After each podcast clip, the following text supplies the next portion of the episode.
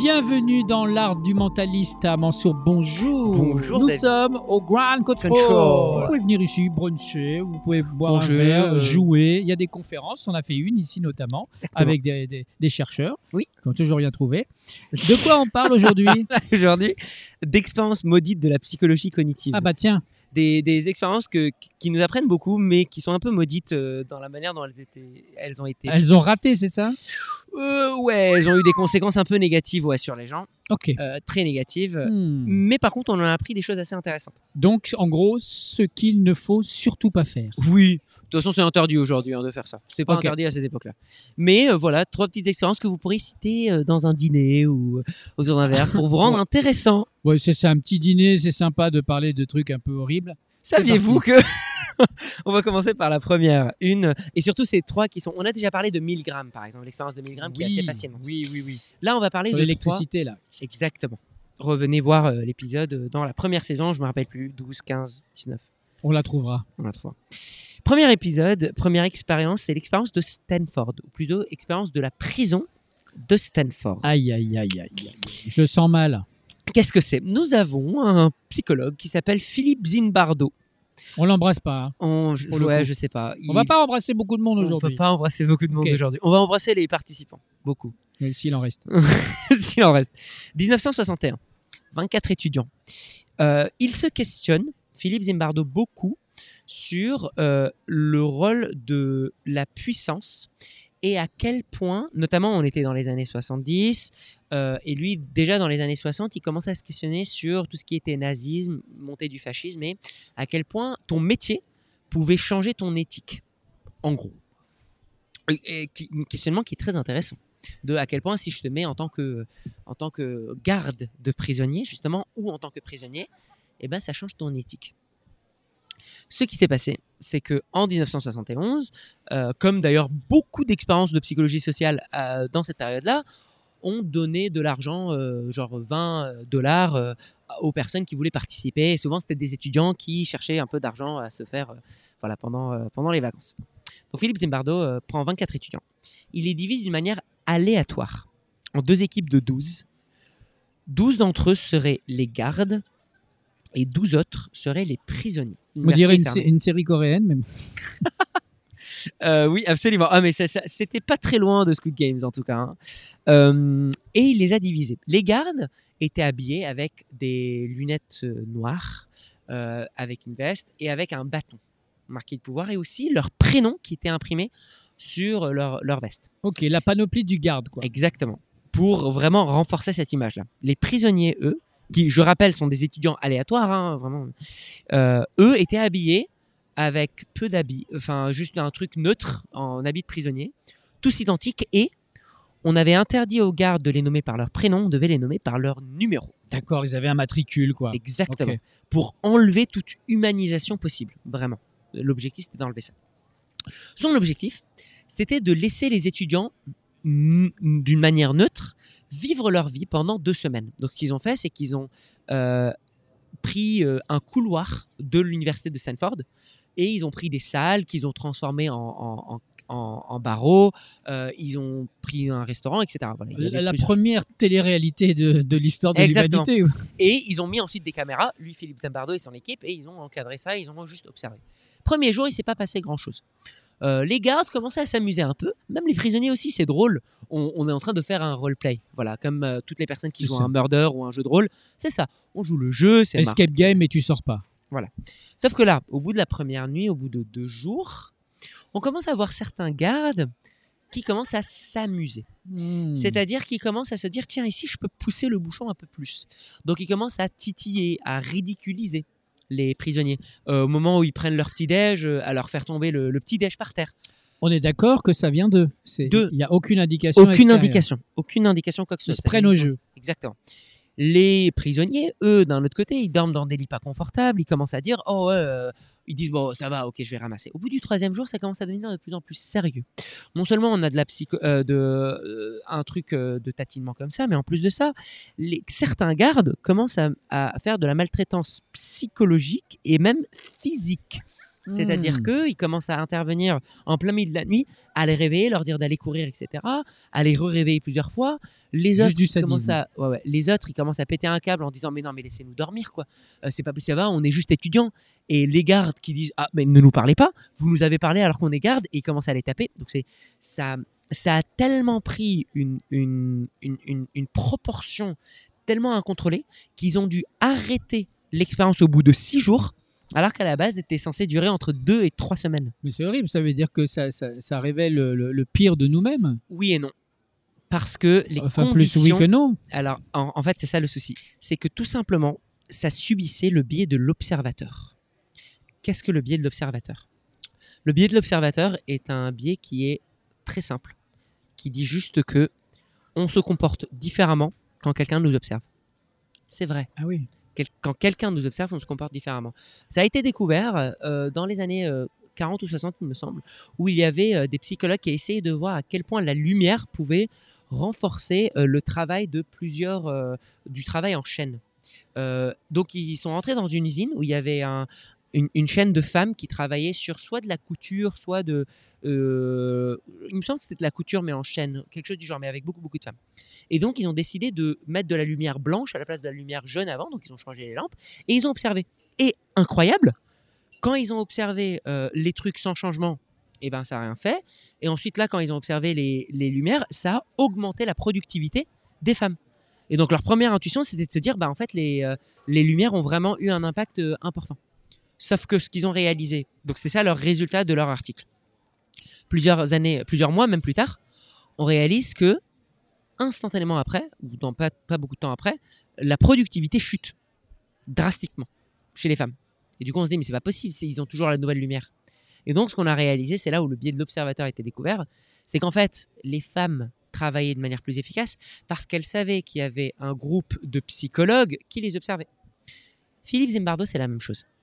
Euh, quand on a questionné certains des étudiants, alors certes, ça les a poussés, effectivement, ça leur donnait de la confiance. Le fait de déshumaniser, ça c'est entièrement vrai aussi. Le fait de donner des, des, des, des nombres à, à des gens, ça les déshumanise. C'est pour ça d'ailleurs, si vous êtes pris en otage, le premier conseil à faire, c'est donner votre prénom au preneur d'otage. Ça va Ah vous oui. humaniser immédiatement. Très très très important. Le vrai prénom? Le vrai prénom. Le vrai, le, le- donner le maximum d'in- d'informations sur vous pour vous humaniser à mort, pour renforcer euh, l'empathie. Plus je me détache, plus je peux faire des choses horribles. Et là, c'était en fait des, des objets, des gens. Donne-moi ton argent. Bonjour, je m'appelle Thierry. Non, mais c'est vraiment ça. Ah, je suis en train de te serrer le revolver. C'est un très bon conseil. Mais donc, du coup, là, effectivement, il y avait tous ces éléments-là qui renforçaient euh, le, le comportement néfaste de ces étudiants-là. Mais pas une question, t'as. Ouais. Si, si, euh, pour, pour les personnes qui sont, qui sont croyantes, Oui. ils ont toujours l'impression d'être observées. Oui, absolument. Et en fait, d'ailleurs, euh, on reviendra sur un épisode que je ferai sur religion et croyance. C'est un des, des, des attributs positifs de la religion, qui est que le fait de, te, de considérer que tu es constamment observé Ah, te met dans une posture euh, d'être le meilleur de toi-même constamment. Oui, bah faudra le dire à certains quand même. C'est pas quand même flagrant pour tout le monde. Ça, c'est sûr. hein. Il y en a qui, y croient, qui le disent pardon, sans le croire. Voilà. Il y a une espèce de... Autre histoire facile. Voilà. Et donc, pour terminer sur Zimbardo, Ah bon, très rapidement sur Zimbardo, quand on a questionné certains des prisonniers, et c'est pour ça que ça a été remis en question, certains des gardes prisonniers, en fait, ont dit bah, j'ai commencé à me comporter comme ça avec les prisonniers parce que j'avais l'impression que, comme il y avait une équipe de psychologues, que tout ce que je pouvais les faire, si jamais je dépassais la limite, on m'aurait arrêté pour le bienfait des prisonniers. Ah, d'accord. Et que, comme on m'a mis dans la position de garde, ça aurait voulu dire qu'ils auraient voulu tester ma limite. Et donc, il Tant est qu'on rentré dans pas, un c'est que jeu. c'est bien. Exactement. Et, mais ce n'est pas le cas dans la vraie vie. C'est-à-dire que quand je suis un garde, je ne suis pas du tout dans cet état d'esprit-là de c'est un jeu. Tu vois ce que je veux dire? Hmm. Je vous invite à voir les autres expériences qui ont été refaites, qui ont trouvé quelques résultats similaires à Zimbardo, mais pas l'extrémité en tout cas de Zimbardo, qui était expliqué justement par certaines personnes qui se mettaient dans le jeu. Mhm. Et euh, le garde en question, qui jouait le garde, avait dit bah en fait, quand les autres euh, souffraient, moi j'avais l'impression que c'était aussi un jeu de rôle. Et donc j'étais entré Ah oui, dans le jeu de rôle. Une sorte Voilà. de piège quand même qui sont refermés sur eux. Exactement. Voilà. Autre Deuxième expérience. Oui. The Monster Study, l'étude des monstres. Mhm. Horrible celle-là. Nous sommes en 1939. On revient dans le temps au fur et à mesure. Wendell Johnson, qui lui-même bégaye, est un psychologue qui s'intéresse sur le bégaiement humain, Qui s'intéresse au bégaiement. au bégaiement humain. À cette époque, euh, il est chercheur à l'université de Iowa aux États-Unis. Et euh, pour lui, le bégaiement est un apprentissage culturel et non pas une, un, un attribut génétique comme on le croyait à cette époque. À cette époque, le consensus médical était de dire que une personne qui bégaye est un problème génétique, c'est-à-dire que c'est quelque chose qui se transmet de père en fils, etc. Et que c'est un gène qui a besoin de se libérer. Aujourd'hui, que dit la science? Je vous dirai après euh, Ouais, l'expérience. Mais donc pour lui, c'est un apprentissage. C'est-à-dire que pour lui, euh, quand une personne, on lui renforce euh, son côté négatif, eh ben, ça va le pousser à bégayer, alors que quand on renforce d'une manière positive une personne, ça aura tendance à ne pas le faire bégayer. Donc pour faire ça, il s'associe avec une autre euh, chercheure ou assistante de recherche, Marie Tudor, qui est aussi à euh, l'université de Iowa. Et ils prennent 22 orphelins, parce qu'ils disent, voilà, tant qu'à faire des expériences sur des gens, autant faire ça sur des orphelins. C'était chouette la science à cette époque-là. Hein. qu'ils peuvent pas se plaindre auprès de leurs Parce qu'ils parents. peuvent pas se plaindre à cette époque-là. La moitié d'entre eux avaient été considérés euh, euh, comme ayant euh, toutes les caractéristiques de quelqu'un qui bégaye. Ok? Donc, il y en avait 11 qui bégayaient et 11 qui ne bégayaient pas. Ça, c'était c'était pas des jeunes, ils avaient genre 10-11 ans à peu près. Ok. Et donc, on avait, ils avaient suffisamment vécu pour que l'école ou leur entourage, etc., disent Ah bah lui, il bégaye effectivement et lui, il ne bégaye pas. Ils ont divisé les 22 orphelins en quatre groupes. C'est là où il faut juste un peu suivre. Il faut faire des calculs. Il y a eu. Non, non, non, non.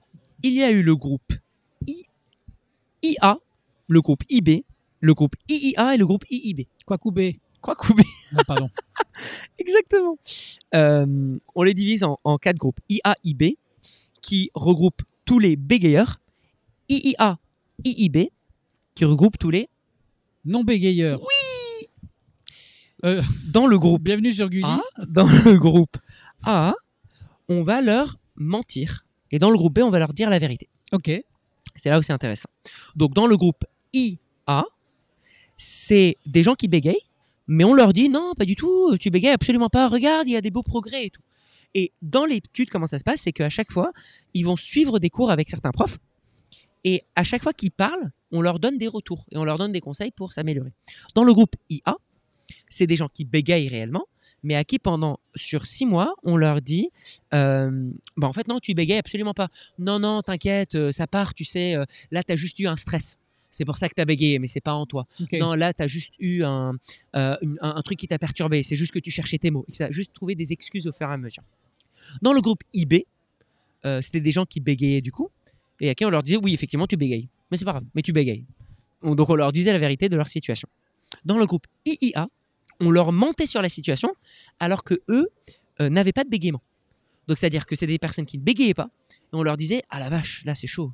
Oh là tu bégayes. Waouh, oh, c'est, je comprends pas du tout ce que tu dis. Allez, vas-y, reprends. Oh là là, c'est chaud. Allez, reprends, reprends doucement. Il faut s'entraîner. Hein. Et donc, on leur mentait. On leur disait des trucs faux. Et le groupe IIB, c'était des gens qui ne bégayaient pas. Et on leur disait, bah, tu bégayes pas. Ok. Son objectif, c'était, dans son hypothèse, c'est qu'au bout de six mois, parce que ça, ça a duré six mois, euh, que les personnes qu'on aurait encouragées auraient amélioré leur, euh, leur bégaiement et qui seraient au sorti du bégaiement, alors que les personnes qu'on aurait découragées auraient développé un bégaiement. Est-ce que ça a marché?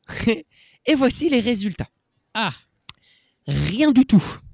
que dalle. Rien du tout. Au bout de six mois, dans le groupe qui bégaye et à qui on a euh, encouragé, il y en a deux qui se sont effectivement améliorés, mais deux qui se sont détériorés et deux qui n'ont pas bougé. Euh, dans le groupe IB, euh, qui effectivement bégayait, mais qui on disait qui bégayait, sans leur faire quoi que ce soit, il y en a deux qui se sont aussi améliorés, euh, deux qui n'ont pas bougé et un qui, est resté neutre. Donc, absolument rien. Ça nous a seulement dit que bah, quand tu bégayes, peu importe ce qui se passe autour d'eux, certains, certains qui s'améliorent et d'autres qui s'améliorent pas. Donc, Comme ça, sans aucune raison. aucun, aucun ré- résultat qui était intéressant. Et pareil pour les gens qu'on a découragés. Le groupe euh, qu'on a découragé, euh, qui était, euh, qui, n'avait pas de bégaiement, à qui on a découragé, on a dit tu avais un bégaiement. Un a commencé à développer un peu un bégaiement, mais l'a perdu. Mais les autres, non, ont gardé leur manière de s'exprimer. Mais oui, mais euh, quand on nous dit dans l'éducation, il faut surtout encourager les enfants, il faut leur dire que c'est bien. Non, Ah, c'est de la merde. Euh, c'est pas ouf. c'est vrai? Parfois, alors, ce qui est important, c'est d'encourager l'effort et non pas encourager les résultats. Donc ça, c'est vrai. Il faut mettre l'avant sur l'effort et non pas le résultat. C'est ça qu'on fait mal aujourd'hui. Ça ne veut pas dire qu'il faut tout encourager. C'est ça l'erreur de la psychologie positive aujourd'hui qui me Ça l'énerve. Ça Mais l'énerve. euh, vraiment. Mais par contre, là, par rapport à cette expérience, on a réalisé que, et c'est ce qu'aujourd'hui on croit en science, c'est que le bégaiement est un mélange de d'inné et d'acquis. C'est-à-dire que c'est un mélange. Certes, il y a certaines personnes qui peuvent travailler sur eux, mais il y a effectivement parfois des petits trucs neuronaux qui font que euh, tu vas avoir des petits. Donc il y a un mélange de plusieurs choses. Ok. Pourquoi ce- cette expérience est quand même euh, maudite? Parce que ça aurait été sympa si on dit juste, bah voilà, on a pris des orphelins pendant six mois, on leur a fait une C'est très sympa On de, a rien. de maltraiter des orphelins. il y a un seul groupe qui a Ah. subi un trauma. Ah. Le groupe IIA. Le groupe IIA, c'est les groupes des non-bégayeurs à qui on a dit qu'ils ont bégayé. Ok. Alors, ils n'ont pas développé un bégaiement. Par contre, au bout de six mois de démoralisation, ils ont développé le comportement d'un bégayeur. C'est-à-dire qu'ils ont perdu confiance en eux-mêmes, qu'ils n'arrivaient plus à retrouver les mots quand ils essayaient de parler. Quand ils essayaient de dire quelque chose, ils faisaient Non, j'ai pas le mot. Non, mais de toute façon, je pourrais pas le dire. Et donc, ils ont perdu toute capacité qu'ils avaient naturellement, hein, parce qu'ils étaient Ouais, sains. ouais. Ils, avaient, ils ont perdu toute capacité. Ils ont commencé à se comporter comme un bégayeur. Non pas parce qu'ils bégayent, Par mimétisme. mais parce qu'ils ont non parce qu'ils ont développé le comportement relié à quelqu'un qui te dit non mais tu bégayes mais je comprends pas ce que tu dis. Et donc si pendant six mois toi à chaque fois que tu parles je te dis ah mais je comprends rien tu te dis reprends ta phrase Ah, oui. non mais rearticule eh ben tu perds espoir et donc tu te crées une fausse croyance on va parler des Oui, croyances les d'ailleurs, fameuses faux croyances. Tu te crées le personnage en fait de, de quelqu'un qui n'arrive pas à s'exprimer et donc parmi ces six là deux ont perdu espoir en eux-mêmes un a carrément, est carrément rentré en dépression et a arrêté d'aller euh, rentrer en note parce qu'il a appris la croyance sur lui-même que à chaque fois qu'il parle, c'est horrible. Et donc, il a arrêté d'interagir avec les autres êtres humains. Parce qu'il s'est dit, il faut pas que je parle avec les autres. C'est horrible à chaque fois que je parle. Et il y a eu une, euh, un, un procès qui a été fait par ces, justement ces six de ce groupe-là. C'est le seul groupe qui a subi un truc horrible.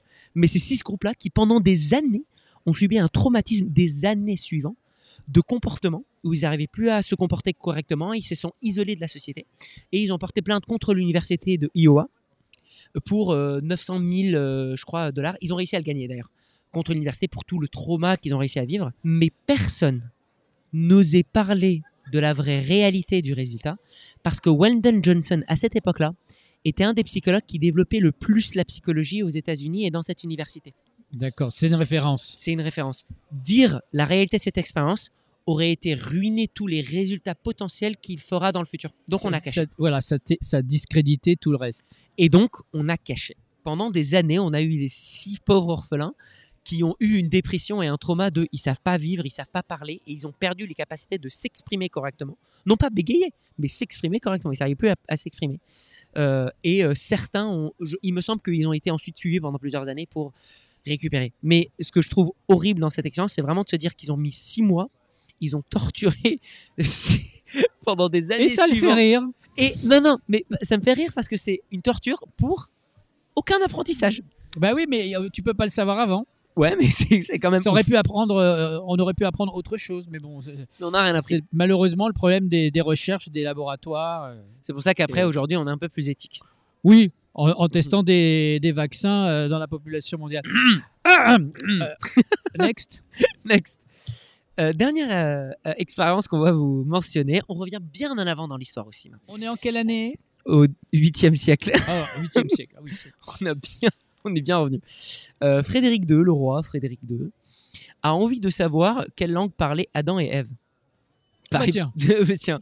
Pareil, il parlait la langue de l'amour. Bah, en fait, il, il est curieux. Est-ce qu'il y avait une vraie langue? Est-ce que c'était du latin, de l'arabe, du, du chinois, un autre truc pur? En vrai, c'est une des- bonne question. C'est une vraie question intéressante. Euh, ou en tout cas, euh, si c'est pas Adam et Ève, en tout cas le premier euh, humain. Quoi. Et donc, la question est intéressante. Donc, pour ce faire, il se dit, ou en tout cas, il croit que cette langue-là, c'est la langue qu'on parlerait si on n'était pas influencé par la culture. L'environnement, la culture, l'éducation. C'est ça. Donc, il se dit, et si euh, je demandais à des bébés de parler Sauf que les bébés ne parlent pas. Et donc, il se dit, il va développer des bébés, il va faire grandir des bébés, mais qui n'ont absolument aucune interaction euh, verbale avec qui que ce soit comme adulte, aucune image ou, euh, ou, ou- ou mot qui pourrait leur apprendre du sens. Et l'idée, c'est qu'ils les laissent grandir entre eux dans l'espèce d'un petit cocon Aucune connexion avec le monde extérieur. aucune connexion avec le monde extérieur pour qu'ils puissent eux grandir dans leur petit cocon. Et euh, comme ça, il verra quelle est la langue naturelle qui se développe entre eux. Donc il prend euh, six bébés euh, qu'il donne à des nourrices, du coup. Et il demande aux nourrices de les nourrir, de les nettoyer, de les coucher, etc. Enfin, tous les trucs qu'un bébé a besoin. Euh, de leur donner le sein, bref, tout- tout- toutes les choses vraiment pour, qu'ils- pour être sûr qu'ils sont parfaits. Les bébés sont tous morts. Tous. Et à chaque fois qu'il en reprenait, en pas beaucoup de temps, une semaine à chaque fois, euh, quelques semaines, ouais, pas beaucoup. Je crois que c'était une, une, deux semaines. Et à chaque fois, il se disait, N'écoutez pas ce podcast euh, trop tard la nuit. hein. c'est un peu plombant. Et, et, en- et ce qui est horrible, c'est que lui, du coup, à chaque fois qu'il y avait des bébés qui mouraient, il dit, ah, c'est dommage, j'ai pris un bébé qui était malade. Bon, je vais en reprendre un autre. Et, Mais genre euh, et- et ça continue. des produits de consommation, quoi. Voilà. Et, et en fait, il mourait à chaque fois. Et il pensait que c'était de la maladie, mais pas du tout. Les bébés n'étaient pas malades. Les bébés étaient en pleine santé euh, biologique. Ils avaient tous leurs biens, euh, tous leurs besoins physiologiques et physionomiques qui étaient euh, répondus. Pourquoi ils sont morts De manque d'amour? Ah, voilà, Et On en parlait euh, dans l'épisode précédent. bien On sûr. disait que c'est la mort et l'amour qui nous Mais rejoignent. le tous. lien social, c'est l'amour. Et en fait, on a réalisé, après coup, quand l'expérience a été étudiée, que euh, le bébé, quand il est en train de grandir, il essaye de se placer dans le monde. C'est pour ça qu'il touche tout, il goûte tout, etc. Parce qu'il essaie de se dire à quoi je sers dans ce monde. Il essaie de se connecter, en il fait. essaie de se aussi. connecter, exactement. Et les nourrices, elles, elles n'avaient pas le droit de montrer quoi que ce soit comme signe d'affection, ni de leur parler, ni de les chatouiller, ni de les caresser, mais vraiment juste les nettoyer, machin propre. Ce que ça envoyait comme signal au bébé, c'est probablement, hein, euh, c'est qu'en fait, il sert à rien, qu'il n'est pas voulu. Et donc un cerveau qui se dit je ne suis pas voulu, se dit bah je sers à rien, donc je meurs. C'est-à-dire, aussi petit soit-il, le bébé, de manière inconsciente, il, il le perçoit. Le bébé, de manière inconsciente, comme il avait aucune interaction avec les autres, il avait l'impression d'être un objet, un objet qui sert à rien, et donc il meurt. Parce que ça ne sert à rien, un objet qui sert à rien. Et donc les bébés se sont suicidés inconsciemment. Donc, arrêt du cœur, on imagine, ou voilà. Morts. Ok, Voilà. mort. Euh, euh, J'imagine vraiment les nourrices qui doivent être traumatisées. Bah oui, les nourrices, Donc les nourrices ont dû C'est un peu complice à un moment donné. euh, Ah, quand le roi il leur dit de faire ça, à un moment donné, elles sont obligées de suivre aussi. hein, euh, On était au 8e siècle. Mais par contre, ça nous a quand même appris quelque chose de fort. C'est que cette expérience nous a quand même appris que euh, chez l'humain, il n'y a pas juste des besoins physionomiques et biologiques, il y a aussi des besoins psychologiques et émotionnels. Ben oui. Et Mm. sans euh, soins, sans parler, etc., ben, euh, il meurt. Mais du coup, on est bien embêté. Parce Mm. qu'on ne sait pas quelle langue euh, On ne sait pas quelle langue euh, Adam et Ève. Écoute, euh, quand on meurt, on verra la réponse s'il y en a. Peut-être. Oh, on fera... et Ça serait intéressant de faire un épisode sur la religion. Ça sera prévu parce Ah, que ça a été bête, beaucoup ouais. demandé. Je Ah, note. très bien. Un petit tips Un petit tip pour finir. quand même. Bah oui. Euh, là, le tips sur lequel j'aimerais revenir, c'est que aujourd'hui, on, on- on entend beaucoup, on voit beaucoup d'expériences passer. Et le souci, c'est que les médias, ils ne vous parlent pas des conditions de l'expérience, mais des résultats de l'expérience. En plus, c'est hyper simplifié avec du storytelling, etc. Et le souci, c'est que on, on apprend des choses sur nous, soi-disant sur le développement personnel, etc., comme si c'était des faits. Le- la chose à laquelle je vais vous demander de faire gaffe, c'est de réaliser que dans, un, dans une expérience de psychologie ou de comportement, c'est toujours euh, subi, on subit toujours le biais de l'observateur, le biais qu'on avait mentionné Oui. tout à l'heure. Et ça, c'est un vrai problème. C'est-à-dire que quand on est en train d'observer des gens pour dire, OK, quelle est la meilleure stratégie pour communiquer, etc., eh ben, on ne peut pas faire cette expérience-là. D'ailleurs, Richard Bandler et John Grinder, les développeurs de la PNL, ont développé la PNL pour cette même raison-là. C'est pour ça qu'ils savaient que c'était un truc empirique. Rien n'est prouvé scientifiquement. Et rien n'est figé surtout. Ça Exactement. évolue tout le temps. C'était ça l'objectif. Aujourd'hui, moins, parce qu'on essaie de figer des choses qui ne sont pas censées être figées. Mais l'avantage du, du- de, de- de- de ça, c'est de juste se dire que autour de vous, il y a de la communication. Les meilleurs livres et modèles de communication sont ceux qui vous disent par expérience ça marche. Testez-les et adaptez votre expérience. Par contre, si vous essayez de mettre en place cette même expérience-là euh, dans un- une condition laboratoire, ça va naturellement biaiser l'expérience. Donc gardez une chose en tête. Parfois, votre expérience personnelle, pour de la psychologie et des sciences cognitives, on ne parle pas de physique quantique, hein, euh, est parfois plus euh, intéressante que certains résultats qu'on aurait pu voir en laboratoire. On garde ça en tête. On parle de quoi? Tara la semaine prochaine La semaine prochaine, je vais vous donner un outil que moi j'utilise en mentalisme, en formation, pour gérer les gens. La sociodynamique, Hein? la sociodynamique Bien sûr. et plus particulièrement la stratégie des alliés. Comment faire pour convaincre un groupe de personnes ou pour réussir à gérer des conflits dans tous les sens et pour justement vous faire des alliés? Ok. C'est très un truc qui est intéressant. très utile et que j'utilise en spectacle, en formation et que j'enseigne. Ok, ça sera pour la semaine prochaine. Merci beaucoup. Ciao ciao. ciao. ciao.